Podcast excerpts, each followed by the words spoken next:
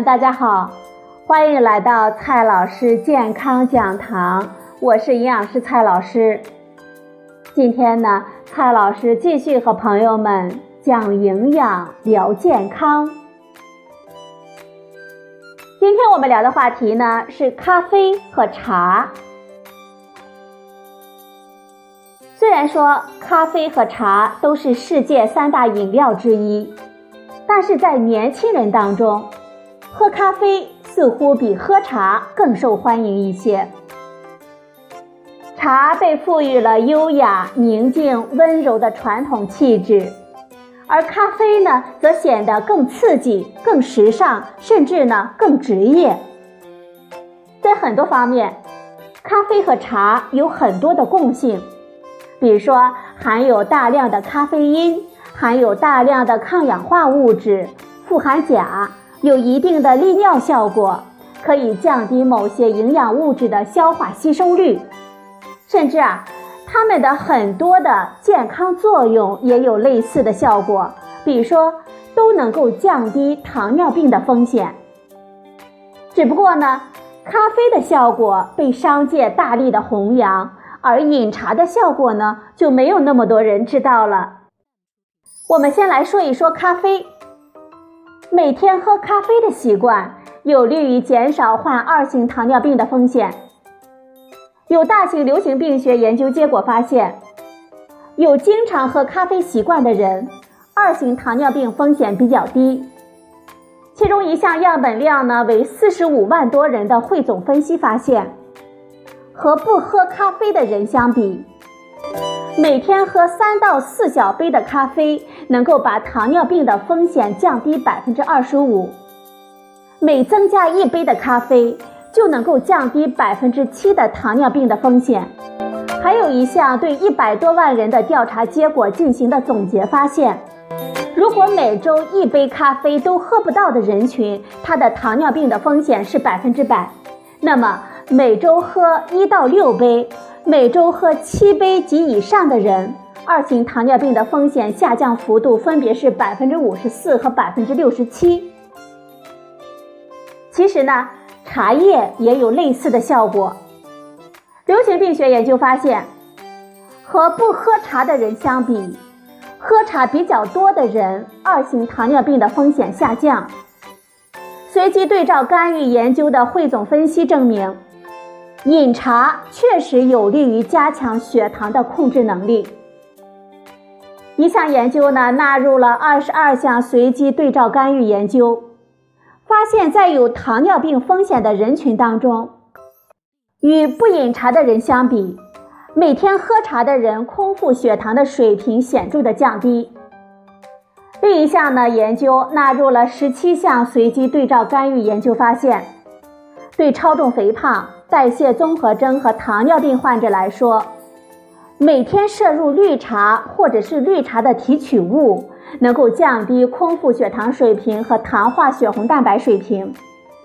不过呢，要得到这样的效果，就不是喝两杯淡茶了，而是每天八到十六克的茶量，相当的浓，相当的多啊。咖啡和茶还有哪些好处呢？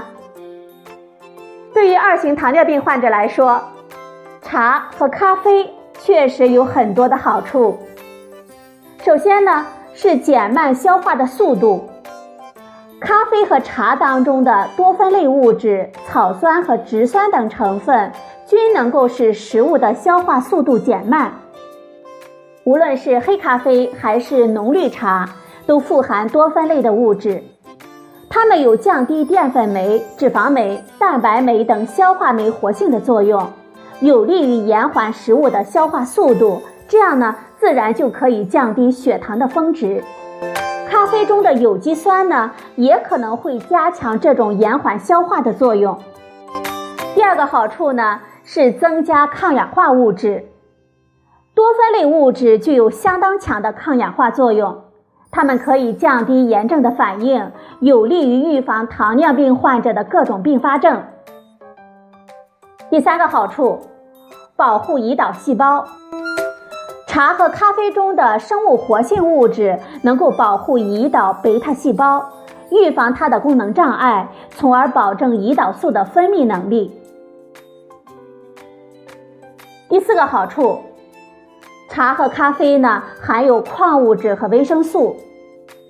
咖啡和茶都富含钾元素，有利于控制血压和维护骨骼的健康。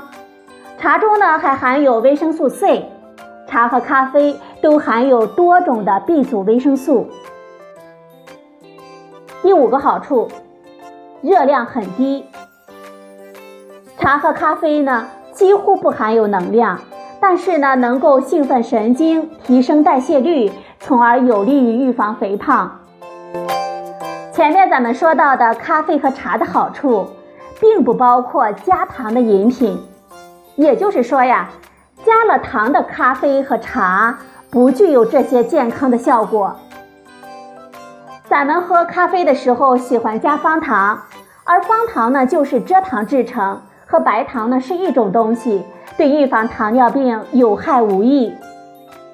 大部分人喝咖啡还要加入奶精，也就是植脂末，它的主要成分呢是饱和脂肪。尽管优质的奶精所含的反式脂肪酸极低，可以忽略，但是全氢化的饱和脂肪对预防糖尿病和心脑血管疾病没有什么好处。还有不少的年轻朋友呢喜欢喝奶茶。其中呢，加入了大量的糖、咖啡因、植脂末、香精、色素等等，对健康呢有害无益。即便是黑咖啡，要不要以预防糖尿病的名义来喝它，恐怕呢也是因人而异的。